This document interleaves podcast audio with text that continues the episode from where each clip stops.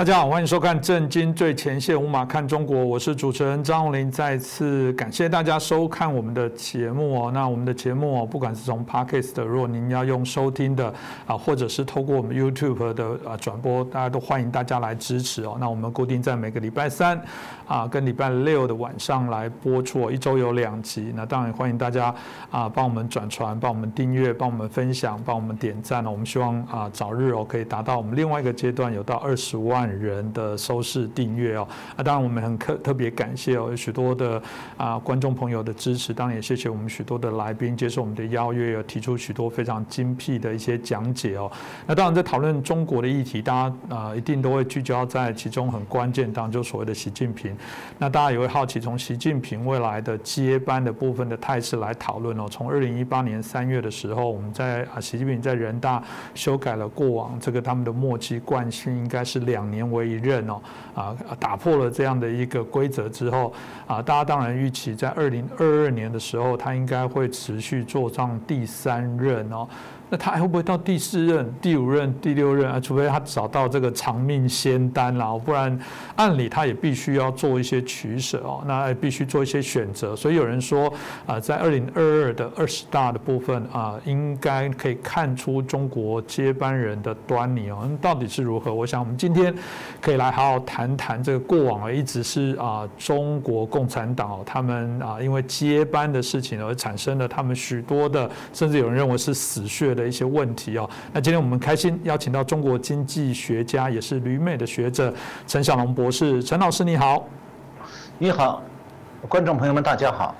是，谢谢老师哦，再次跟我们来连线访问哦。那其实刚刚提到中共接班人这个问题哦，一直都是中国内部，当然不止中国内部了，我想全世界都很关注，因为毕竟中国在整个啊经济的崛起、军事的这些崛起之后啊，对各国来讲，大家也不容啊去轻忽他。那啊，每一个接班人，当然某种程度我们正常的说法，他也有国际社会的责任哦。他到底良不良善，大家都会做高度的观察。当然，习近平现在。掌握了整个中国的啊这个政治军事的所有一些权利，但刚提了，他总不会一直都是如此。那我们如果细看整个中国的历史，中国共产党的历史哦，从这种我们看到毛泽东啊，他这个所奠定的制度里面，有人说他就是一直败在他的接班人的问题。从他啊这个过次这个过程当中啊，历经好多次哦，要怎么去选择，最后选择华国锋，但后来也知道，在整个中共历史上，呃，这也算是一个产生。许多后续的一些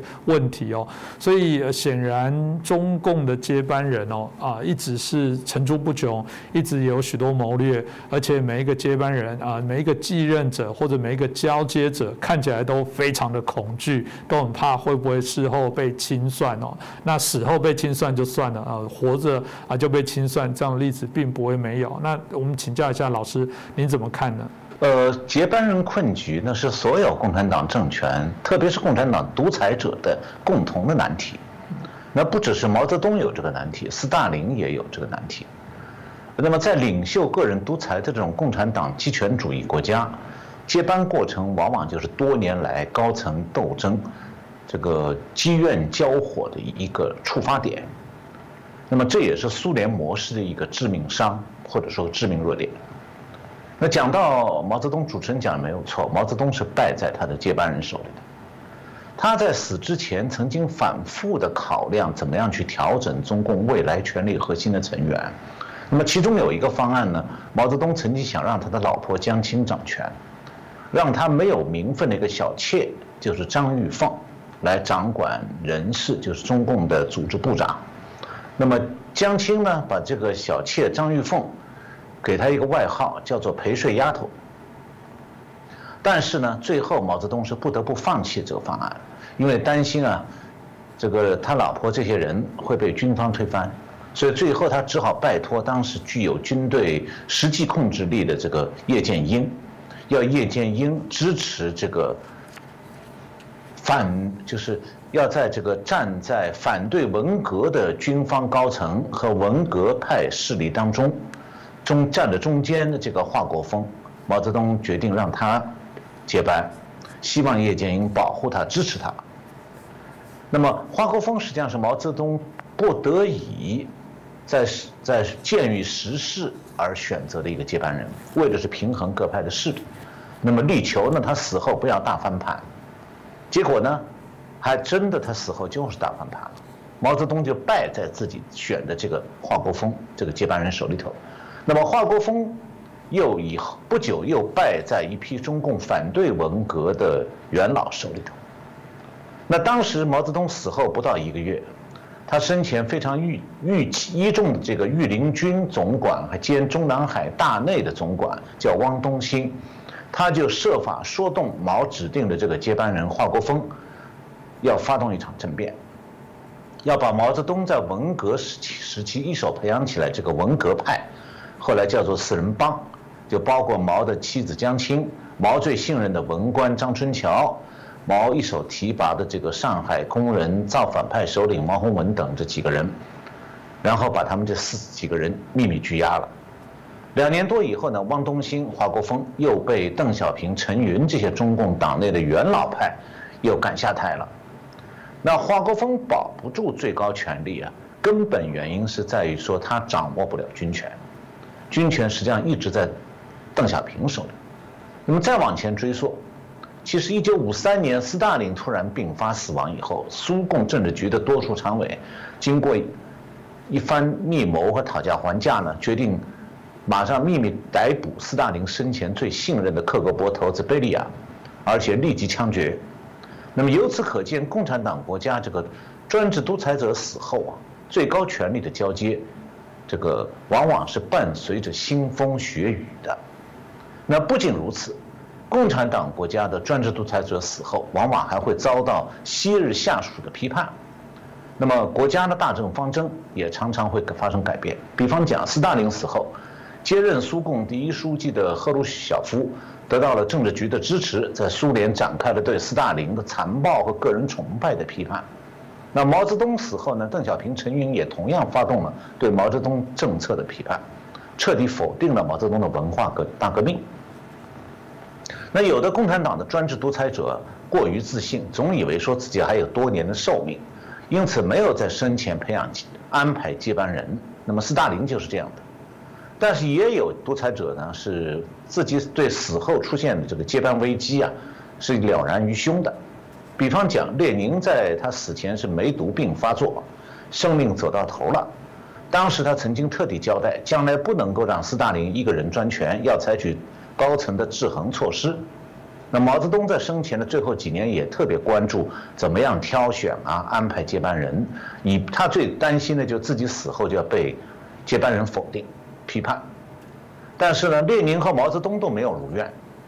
斯大林呢是把列宁的这个制衡斯大林的人事安排铲除的一干二净。毛泽东呢是栽在自己指定的接班人手里头，然后又遭到当年下属的批判，然后一生功业一半被否定掉了。那么为什么苏联模式会存在这种无可避免的接班危机呢？这是因为苏联模式这种制度的基本特征啊，是为领袖的个人专制服务的，所以领袖独裁往往是这种制度的题中应有之义。那集权主义国家有两个主要的控制手段。一个就是秘密警察指挥下对全社会的这种政治监控，一个是党的宣传机器指挥下的全民洗脑机制。那这两个手段都指向领袖的个人独裁。那首先，他对全社会的政治监控是自上而下的，即使是身居党内高干的这个地位，也仍然会被随时监控。无论是在斯大林时代还是毛泽东时代，都是这样。只有最高统治者本人，比如斯大林和毛泽东，才免受监控，因为整个政治监控机器呢是由最高统治者个人操纵掌握的。如果他做不到这点，就会被他同事干掉。那么，谁彻底控制住政治监控网络，谁就成为真正的最高统治者。这是一方面。那另一方面就是。他为了对全民实现有效的洗脑，最简单的办法就是对领袖鼓吹个人崇拜。因为一旦民众接受并且习惯了对最高领袖的个人崇拜，人们的思维就会自发的靠拢宣传机器的主旋律，人也变得越来越愚笨。那么这时候当局的思想控制就很容易了。所以他通过制造个人崇拜的宣政治宣传运动，掌握政治监控机器的最高统治者本人就受到万民拥戴，成了专制独裁者。那么，由于专制独裁者活着的时候，他绝不可能放弃对全党全国的政治监控，否则他的下属就有可能有机会推翻他。那么，个人崇拜呢，又不能够从一个活着的专制统独裁者身上自然而然地转移到另外一个人身上。那除非像北朝鲜那样，把个人崇拜转移到儿子身上。所以，专制独裁者几乎都是终身制。但是，专制独裁者总是要死亡的，他们的死亡造成了在长期的专领袖专制独裁下形成这种集权主义的国家的这种最高权威的一部分真空。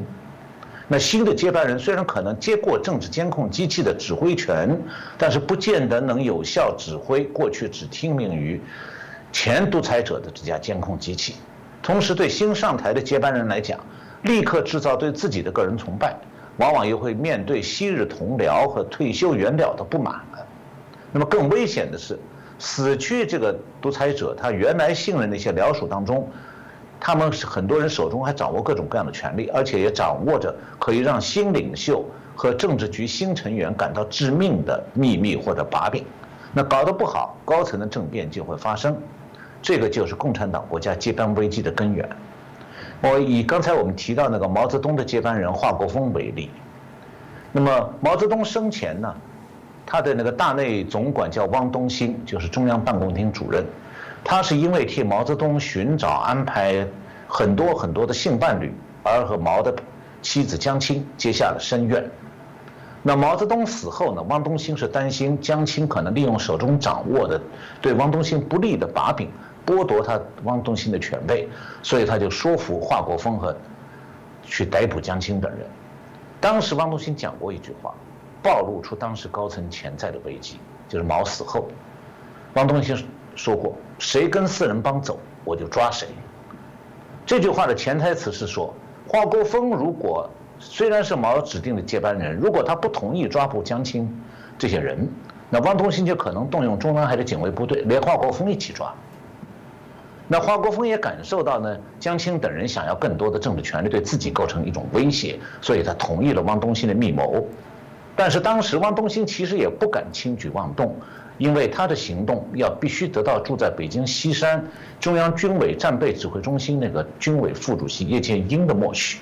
否则的话就可能发生汪东兴指挥的中南海警卫部队和叶剑英指挥的野战军之间的武装冲突。所以汪东兴呢，他自己没有办法去问叶剑英，所以他只能靠华国锋去试探叶剑英的企图。那么与此同时，叶剑英虽然赞同汪东兴、华国锋的密谋，但他也想知道，汪东兴、华国锋得手之后，对自己会怎么样？他的地位和权力会不会动摇？那么华国锋和叶剑英秘密碰头以后呢？叶剑英确认说，抓了四人帮之后。中共中央的最高领导人将由华国锋、汪东兴和自己组成，于是他就明确支持了汪东兴和华国锋的密谋。那么就这样，一九八七六年的十月六号，中共那场高层政变就策划完成。那么抓捕四人帮之后，华国锋、汪东兴和叶剑英一致同意开展对华国锋的个人崇拜宣传，以便来巩固他们的权力地位。但是这场新的造神运动遭到了陈云、邓小平。党还有其他党内元老的强烈抵制，最后呢，华国锋虽然是毛泽东安排的代理接班人，又发动了背叛毛泽东意图的政变，迎合了被毛冷落那些党内元老的政治需要，但最后还是败在这些党内元老手里头。那么陈云、邓小平这些党内元老是先打击汪东兴，再批判华国锋，最后迫使汪东兴、华国锋辞职下台。那么在这个例子里，我想强调一点呢，是说。专制独裁者的个人权威啊，通常是很难顺利传递到钦定的接班人身上的。正因为如此，所以从专制独裁者的僚属当中脱颖而出的新领袖，往往不能够立刻成为新的专制独裁者，而接替新死去的专制独裁者的这，通常呢是由所谓的与高层元老组成的集体领导。那么斯大林死后的苏共领导层是这样，毛泽东死后的中共领导层也是这样。而且呢，这个新的集体领导里头没有独一无二的最高领袖，也没有靠个人崇拜制造出来的某个领袖的个人的所谓崇高威望。那么这样的话，这个集体领导必须要寻求一种与专制独裁者权力的合法性不同的新的合法性。那么最可能的选择就是迎合民意，做一些政策上的调整。那么这也是为什么现在很多人很关心说，能不能习近平就退下来，然后中共又有新的集体领导？那么。也许政策就会调整，中共就不那么咄咄逼人了。是，刚刚听到老师这样提到，我想这段历史的回顾，对台湾的民众，我必须说，年轻的朋友，甚至嗯，可能对中国反正也不想去了解的人，应该是非常新鲜新奇。原来有这样的一些脉络。当呃这个部分从啊这个过往发生的事情，的确可以看得出，老师说的独裁集权的国家必然在接班人一直都有这些问题哦。所以既然这样子看起来。中共显然有明显的继任的危机啊，这个当然啊，我们目前都推断二零二二应该还是习近平呢，除非有发生什么特殊的事情。那当然在接下来，呃，会不会这个习近平还有更长的梦？那这些继任危机会怎么解决？他到底是会做到老老死？或者在这个啊，在下一次就会真的在等于说我们二零二二年就稳定的看出他的接班态势，还是有可能这过程当中是被因为其他的因素被斗下台？老师你怎么看待呢？我觉得说实际上，呃，中共现在并不存在这个有人能夺取习近平位子的这种状可能性，这可能性基本上是可以完全排除的。为什么这样讲呢？我在这里给大家介绍一下中共高层的权力控制制度，因为你不了解这些权力控制制度，凭想象会以为说各种可能性都存在啊。但实际上，你了解我下面讲的这些中共如何控制权力的，就控制最高权力这一点，那么大家就会明白。那我以前在节目里谈到过，中共领导人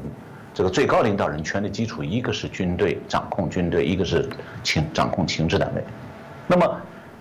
就算这两个单军队和情治单位都控制住了，那么他每天的日常的权力控制是怎么做的？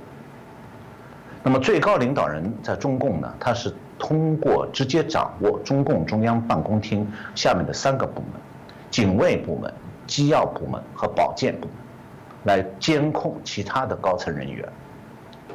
那么最高领导人掌握了这三个部门，其他高层。人员的个人安全就完全掌握在最高领导人的手心里了。那我下面稍微解释一下，因为可能我今天解释这些内容，一般人台湾的很多观众基本上是不知道的。那么在毛泽东时代，中共的中央办公厅啊有三大部分业务，第一部分是秘书的秘书和机要业务，就是它包括秘书局、机要通信局、机要交通局、档案局。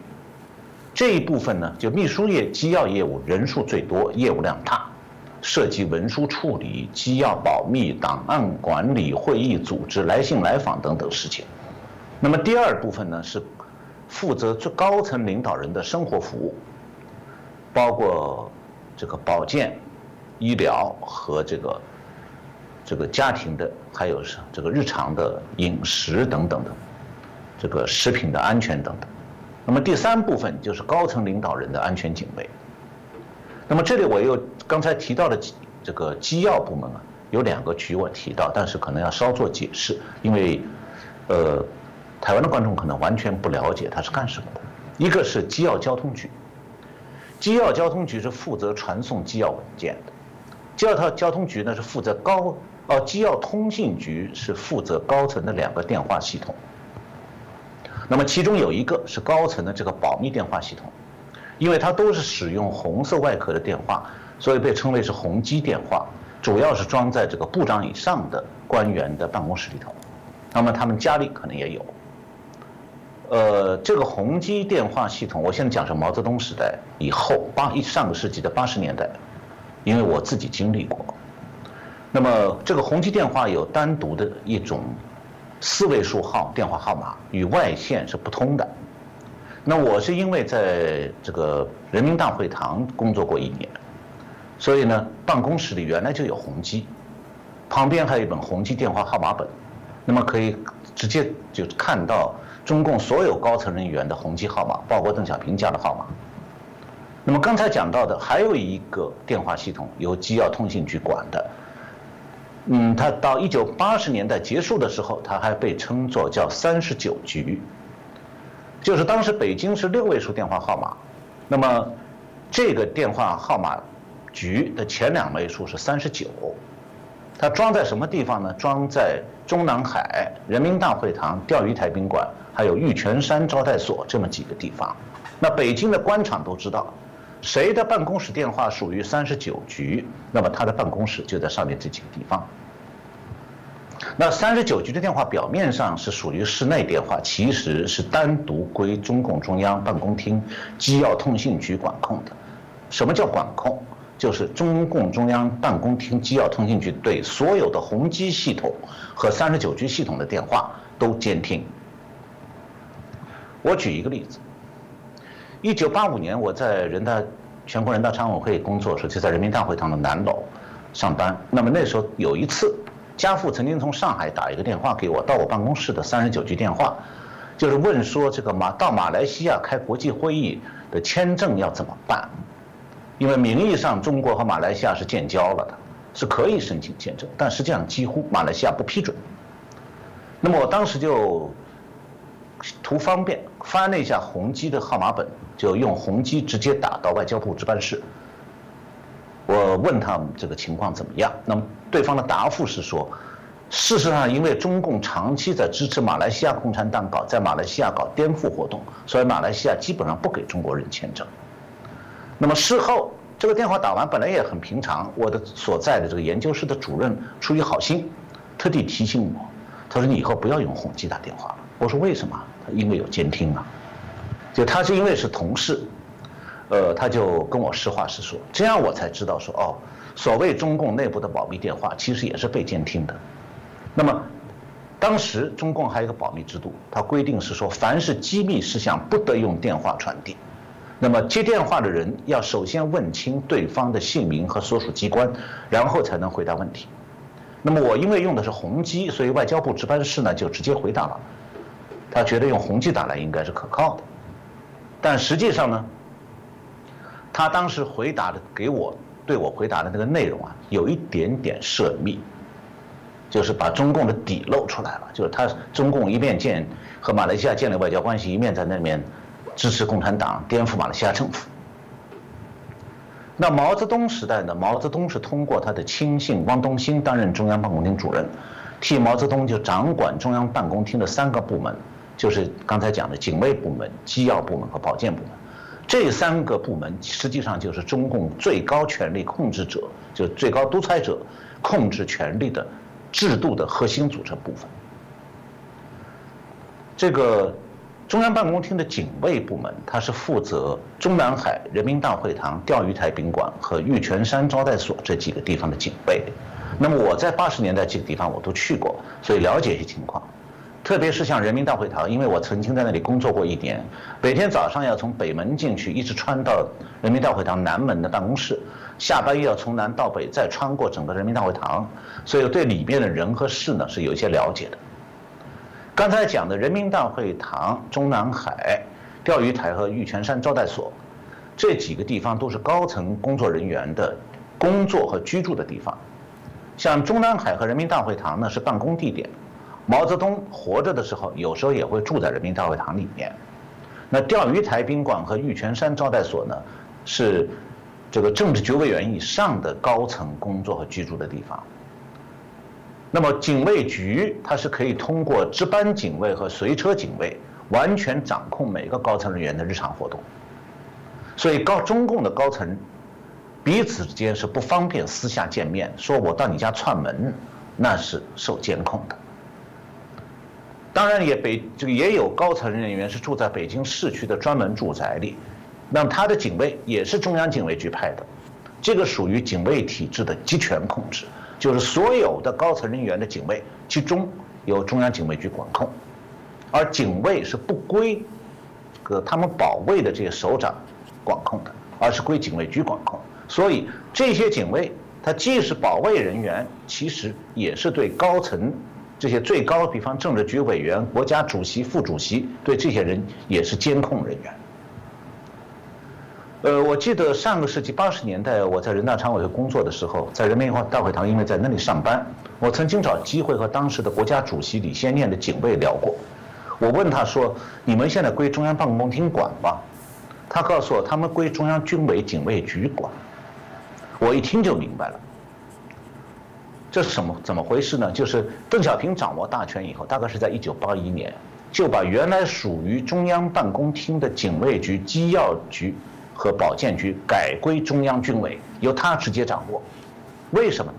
因为当时胡耀邦是总书记，中央办公厅对总书记负责，但是军队不由胡耀邦控制，军队仍然由邓小平掌控，所以邓小平把控制其他高层人员的三个局都放到他自己控制的中央军委名下，也就是说，胡耀邦是总书记，赵紫阳是总理，李先念是国家主席，这些高层人员的人员个人安全完全是由邓小平掌控的。那么，为什么邓小平必须掌直接掌握中央办公厅警卫局、机要局和保健局？因为保健这个警卫局作用我刚才讲过了。那么，机要局实际上也还包刚才讲包括机要交通局和机要通信局。那机要交通局的作用是传送最高层人员之间的密件公文。那么，我在我经历过一次这种传送方式。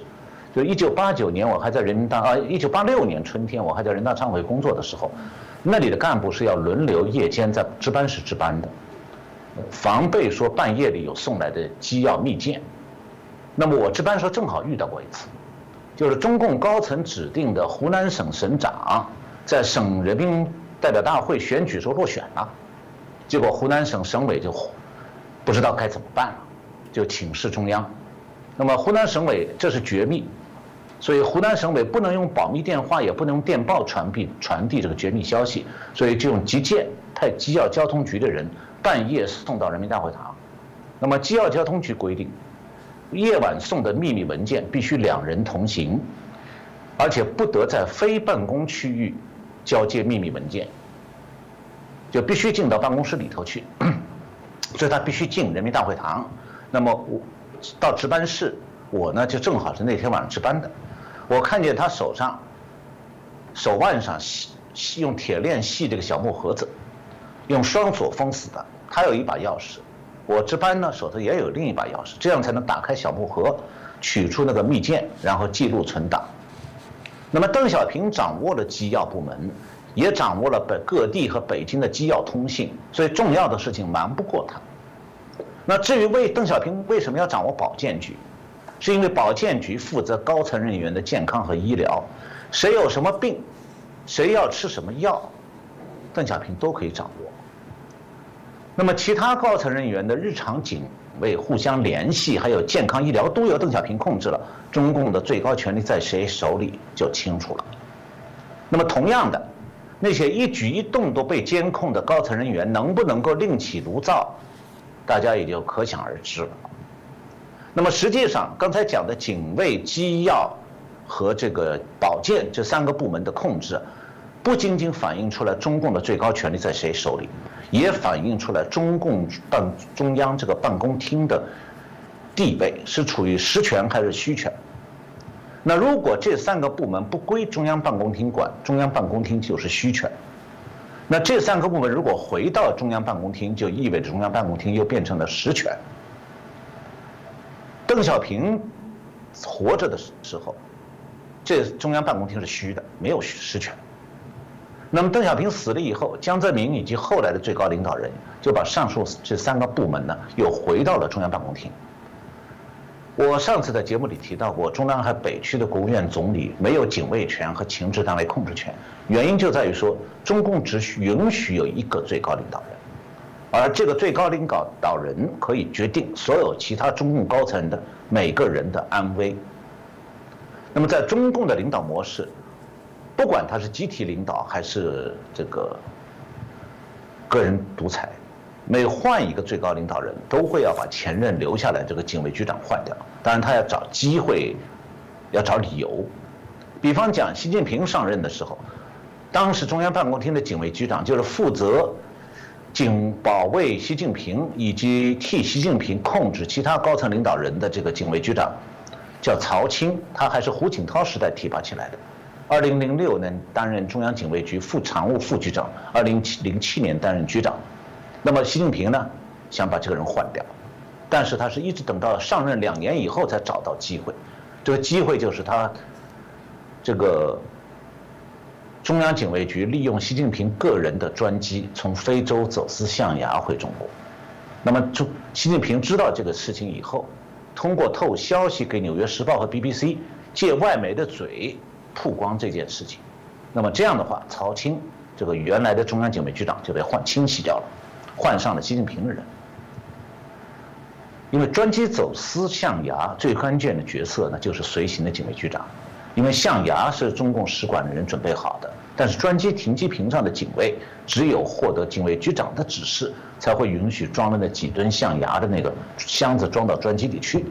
所以事情一暴露，曹青就逃不掉了。所以在这种高层权力控制的制度之下，除非习近平本人不想干了，否则的话是没有人敢动脑筋去。这个叫大中国大陆叫做抢班夺权，因为谁要想这么动脑筋，那就死路一条。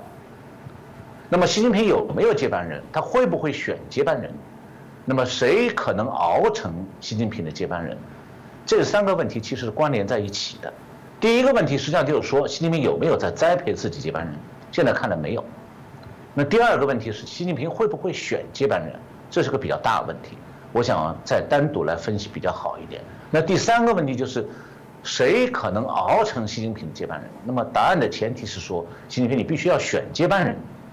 那他下面的人或许有人会慢慢熬资历、拼命做业绩，希望有机会。但是如果现在习近平不选接班人，那下面再卖力也没有指望。是这个，我想听到老师这样介绍，大家可以知道，这个真的是非常大的继任的危机哦。从嗯看起来，诶，这个搞不好都会产生内部很大的风暴哦。那不过大家就很好奇了，到底习近平脑中在想什么？他那个对于中国的梦。这个最早期他也敲锣打鼓，一直在宣扬哦，大内大外宣都好。老师，那那这很怪啊，对啊，很难想象他真的是要做到老死那一刻吗？这个他到底对中国的，他对待自己对中国的这个呃梦的这些方向的想象是什么呢？那我在以前的节目里介绍过苏联和中共这种领导模式的钟摆规律，就是他中共产党刚上台的时候是集体领导，很快转变成个人独裁。然后独裁者死死后呢，再度进入集体领导，但最后仍然会回到个人独裁。那为什么会有这样的规律？是统治者的个人喜好，还是共产党的统治需要？我已经介绍过了，今天就不重复。那么当然了，现在很多人出于各种原因，希望习近平十年满任就下台。这个十年就换人呢，本来是中共集体领导模式定的一个规矩，但是现在中共其实的。领导模式的钟摆已经摆到了个人独裁模式了，所以这条规矩事实上早就作废了。不过呢，很多人没有看出来这一点。我看到最近法国有报道，这个澳大利亚的这个罗伊国际政策研究所有一个中国问题专家叫做 Richard McGregor，和美国一个智库这个战略国际研究中心，他的中国项目主任叫做 Jude Blanchett，我们最近呢有过一篇。文报告，他们认为说呢，习近平巩固了自己的权威，却牺牲了过去四十年来最重要的政治改革。定期与这个他讲，他们讲的政治改革指的是定期与和平移交权力。这样一来，他把中国推向了潜在的不稳定的继任危机，对国际秩序和全球商业产生了深远影响。那我不得不说啊，他们两位还真不懂中共政治的规律。他误把十年换人这个中共高层内定的规矩看作是政治改革，这样的看法太肤浅、太牵强附会了。那十年就换人和五年重选人是一回事吗？当然不相干了。像台湾是民主选举选出总统，而中共是中共高层内部禅让，那禅让的过程是一定。会可能产生继任危机的。胡锦涛要让位的时候，薄熙来被捕，就与这个高层的权力争夺有关。如果说共产党高层内部商量换个最高领导人就算是政治改革，那么苏联苏共的第一书记赫鲁晓夫被政变下台也算是政治改革了。所以我刚才提到这两位中国问题专家呀，实在是没看透中国政治的中共政治的内在规律，所以会得出一些糊涂的结论。那么习近平对外是穷兵黩武，对内政治高压越收越紧，当然有很多人恨他。那么其中有一类人是中共官场，因为官场上很多人贪污的手脚被捆住了，就算没有被抓，但是他们转移到国外的钱财现在是摸不到了。因为他连人也不能走，拿到了外国绿卡他也不能溜走，所以这些人心里恨习近平一点都不奇怪。那么另外一类人是希望中国民主化的人，他们认为说习近平政治高压下中国很难发生民主化，那么再等下去就没机会了，因为年轻一代都变得越来越犬儒主义。那么习近平会不会主动终止个人独裁？我觉得完全不可能，因为啊。他继任接任之前，江泽民、胡锦涛时代的集体领导模式，它不仅仅是造成贪官遍地，而且使得上万亿美金的外汇被转移到外国藏起来了。那么多年前中共开人代会，有人分析过，说坐在人民大会堂里的中共精英们，相当多的人不是自己有绿卡，就是有外国，甚至有外国护照，而就是子女或者是子女定居国外，所以是靠爹妈在国内。供款在海外生活豪奢，所以有人就讽刺说，中共的人民代表大会啊，是外国人和外国人家长代表大会。那我曾经观察过中共过去十几年的外汇储备变动情况，我发现啊有一个特点，每次中共高层反腐败的风声一紧，立刻就有大批的资金转移外国，最多的时候，二零一五年短短几个月里就转走五千亿美金。那占中共当时外汇存底的六分之一，所以我曾经把习近平接任的那个中国，就集体领导下的这个中共，中共的统治的中国啊，描绘成，我把它描绘成一个到处漏水的大木桶。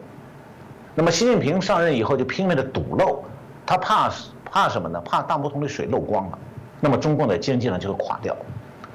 所以，这个掏空中共的资源。是中共集体领导模式的一个必然的结果。那么，习近平为了挽救中共的统治呢，就必然会转向个人独裁。那么另一方面，中共的集体领导这个模式啊，对中共而言也不见得是什么好制度，它会让中共短命的。刚才讲的大木桶漏水就是个问题，所以它不能够简单的用政治高压的松紧啊，来研判中共的集体领导和个人独裁哪个好哪个坏。两个都不好，这是很明显的。那只要中共在统治，他采用集体领导模式也好，个人独裁模式也好，都是共产党的极权主义统治。那么实际上从共产党的统治历史来看的话，一旦他进入个人独裁的领导模式以后，从内外环境来看，他都很难主动摆脱。也就是说，个人独裁的领导人，这个最高领导人啊，不管他个人是是否恋战权力。他都没有办法说不掀起政治风浪而平稳的转移独裁者的权利，这是根本不可能的。那么从为什么这样讲？因为从他的中共的国内环境来讲的话，通常个人独裁模式都是在某种困难情势下才出现的。那么个人独裁或许是可以拉长共产党政权的寿命，但是他根本没有办法改善他内部的困难。那么就经济层面情层面分析呢？我在以前节目里谈过。中共现在的经济处境啊，不是蒸蒸日上，而是每况愈下。那么就政治层面来分析呢，习近平的政治高压不单是针对社会大众的，也是针对官场的。所以严重的社会不满和官场不满被长期压抑，难以发泄。那一旦习近平要退位的话，这些不不满啊是马上会借机爆发的。所以谈到中共的继任危机的时候，人们往往会想到说，这个个人独裁的最高领导人将来没有办法顺利转移权力，这是事实。我们上面讲刚讲过的。那么最糟糕的情况就是，个人独裁的最高领导人死了，然后就会爆发高层的权力斗争。但是也要看到，个人独裁的最高领导人其实也是坐在老虎背上的，就是说他也下不来的，他没办法顺利的转移权力。如果他非要禅让，那么同样会爆发高层的激烈权力斗争，而且呢，独裁领导人制定的政策可能翻盘，引起更大的内部混乱。这个是我指中共内部的环境而言。那么只有中共的外部环境而言的话呢，中美冷战已经被习近平点燃了，现在这个军事上的这个可能的紧张情势是会时起时伏，但是呢，冷战的基本态势不会自然消解了，双中美双方会持续的持扩军备战，不断会出现新的热点，然后在热点地区展开一番较量，然后再休整一段，新的热点又冒出来。那么就目前局势来看的话，今年一到四月是中美军事对抗的一个高峰期，现在双方有这个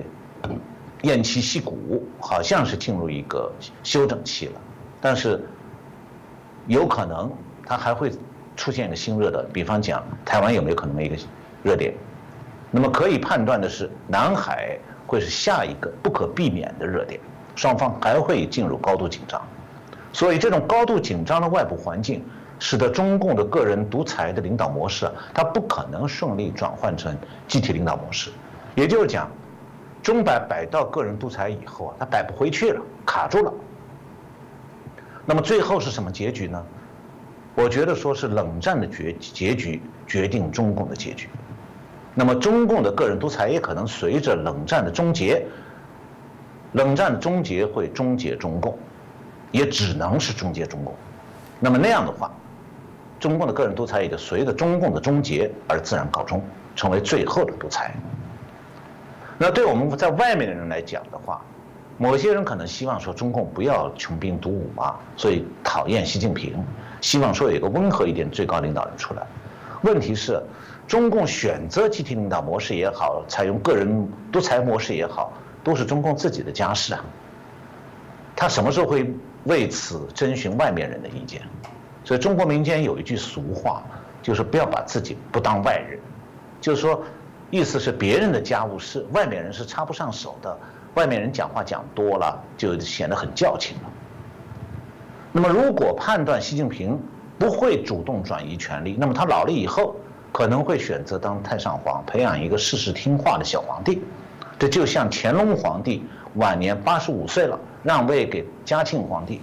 但大事都还要乾隆皇帝自己来批准，一样，这不过是个个人独裁的老年版而已。是刚刚听的老师这样分析的部分，大家也可以把这个未来中共的接班人的部分更清楚哦。但也许有些人会说，中共在今年就要建党一百年了，没有啊？我们这个跌跌撞撞，但是也都还平顺的。呃，来执行，而且你看，我们从二零零三年开始，不到二十年的时间，我们已经大国崛起。你看，现在各国跟他们跟我们平起平坐。我们从过往要抬头看他们，现在我们可以跟他平视，甚至我们都可以低头来看他们。这个大家还是不断敲锣打鼓，认为啊，所有的一切都非常的好啊。当然，也有人预期二零三一年哦，中国崩溃论会提到说啊，很快的啊，在可能我们看到二十二大二零三。一左右，这个中共就面临老师刚刚所提到的，慢慢许多啊结构的一些改变，必然会走向这一刻。真的吗？老师你自己怎么看待？人这二零三一的部分的这些崩溃的部分，老师怎么看呢？呃，我知道主持人讲的这个是台湾出了一本书，是二零一八年出版的，叫《二零三一中国崩溃》。那作者认为说呢，二零三一年中国将面临前所未有的这个社会和制度的大崩溃。也就是说，现在距离中国崩溃只剩十年了，那进入倒计时了。那作者看法是说呢，引起崩溃的最大可能是中共内部有人起来挑战第一把手，然后内杠、派系斗争，然后双方动手，就造成中共崩溃的一个主要原因。不过呢，我的看法不同。今天节目里呢，我所谈的内容实际上也是，就前面我们谈的内容，也是和这个。刚才讲《二零三一中国崩溃》这本书的分析是不一样的。那内子和我在二零一七年在台湾十，二零一七年十月在台湾出过一本书，叫做《中国溃而不崩》。那么我们在这本书里的分析和结论呢，和《二零三一中国崩溃》这本书的结论是完全不同的。那现在我们这本书在诚品书店的一些台北还有各县市的这个门市里面还有纸本库存，如果想找书可以上网。查一下也可以听电子版的。那我们是认为说，中共将在二十到三十年里头，陷入一种溃而不崩的状态。因为其实啊，人类社会不是只有两种，要么就繁荣，要么就崩溃，这么两种状态。大多数时候，人类社会处在繁荣和崩溃之间。那么区别是在于说，它接近繁荣还是更接近崩溃。如果是接近崩溃，那么当下潜伏着什么样的危机，就值得深入分析。那么预测中国很快要崩溃的人士呢，多半认为说，中国现状啊，不是繁荣就是崩溃。那么一些偏好中国人就以为说，谁要是指出中国的弊端，就是预言中国崩溃。那我们的分析是这样的，我们认为说啊，支持一个社会需要四个支支柱，第一个社会成员的基本生存条件，最重要就是就业了。那么第二是正常的生态系统，第三是维系社会的道德伦理，第四个是政府的运作。那么这四个支柱，中国现在状态是呢？呃，这四个支柱是关系到一个国家人民的生存质量，还关系到这国家承载的文明的存续。那么，由于中国的经济模式是一种掠夺型模式，这种模式特点就是不断掠夺国民的生存资源，透支生态环境，在短期内促成经济发展，结果是通过极不公平的收入和财富分配，造成社会成员之间极大的贫富差距。所以现在刚才讲的这四个社会支柱当中。前三个就是人民的这个生存基础、生存条件、正常的生态系统和维系社会的道德伦理，现在都已经溃败。所以说溃而不崩，指的是这四个基础中三个已经溃败，但是还存在一个，就是中共这个现在呢，这个一直在用政治高压维系他的这个对社会的强力控制。这就导致了不崩。所谓不崩，是指说这个掌握了政治、经济、组织资源的中共政权呢，不会在十到二十年里边崩溃。那么，中共政权的崩溃是只可能在一种危机共振的情况下出现，也就是说，同时发生超大规模的社会反抗，高层集团内部发生严重矛盾，财政危机，再加上面外部的压力。那么这本书出版，我们这本书这个《中国溃而不崩》，二零一七年十月出版以后，一年多不久，中共就点燃了中美冷战。那这样的话呢，中共的外部压力就越来越大了，而它的内部压力也和外部压力是直接挂钩的，这样中共就进入一种内外交困的状态。但是中共是绝不可能主动放弃权力的，而越是内外交困，它对内的政治高压和经济管控就越大，所以。这种政治高压和经济管控呢，它可以尽尽量延长它的寿命。当然了，中美冷战的发生表明啊，中共也可能最终会发疯，那就要看他最孤注一掷的后果了。呃，我在三月二十五号这个《震惊最前线》节目里谈到过，中共去年秋天已经实际上为战争动员做了立法准备，就他开战这个开战的对外开战的理由增加了一条。就是把经济需要列为实行战争总动员的这个理由，也就是说，中共现在考虑的是说，只要他经济发展遇到麻烦，他就可能准备发动对外战争。那如果他真的发疯了，那么他的战争可能就会不仅仅是制造台海冲突，他也可能准备这个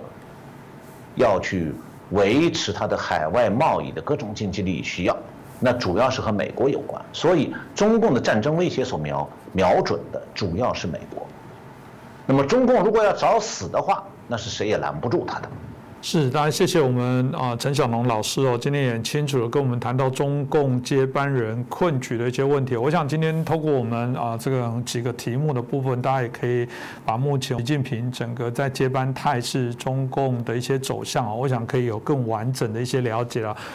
当然，这个就看之后整个中共内部怎么做发展。老师也谈到，这个都有几个一些条件啊，这让我想起最早我们谈到啊，去做中国啊，不等于中共，中共不等于中国。也许哪一天他们内部的压力开始对外会说习近平不等于中共，中共不等于习近平，会不会这边有内部的一些矛盾的分割的部分？我想都持续值得我们来关注。我们未来啊也会啊这继续来做一些探讨。今天感谢陈小龙博士哦。啊，帮我们做这么重要重点的一些分析哦，那也感谢大家的收看。一样的啊，恳请大家，如果您觉得我们节目非常的好，请帮我们转传、订阅、分享。当然也欢迎您可以留言给我们一些建议哦。像我们陈老师常常也会把啊我们观众朋友的一些留言做一些会诊，我们也会在一定的时间里面把这些题目在会诊之后，请老师来跟大家来做回复哦。再次感谢老师，也感谢大家的收看。谢谢主持人，谢谢。各位观众朋友们的收看，下次再见。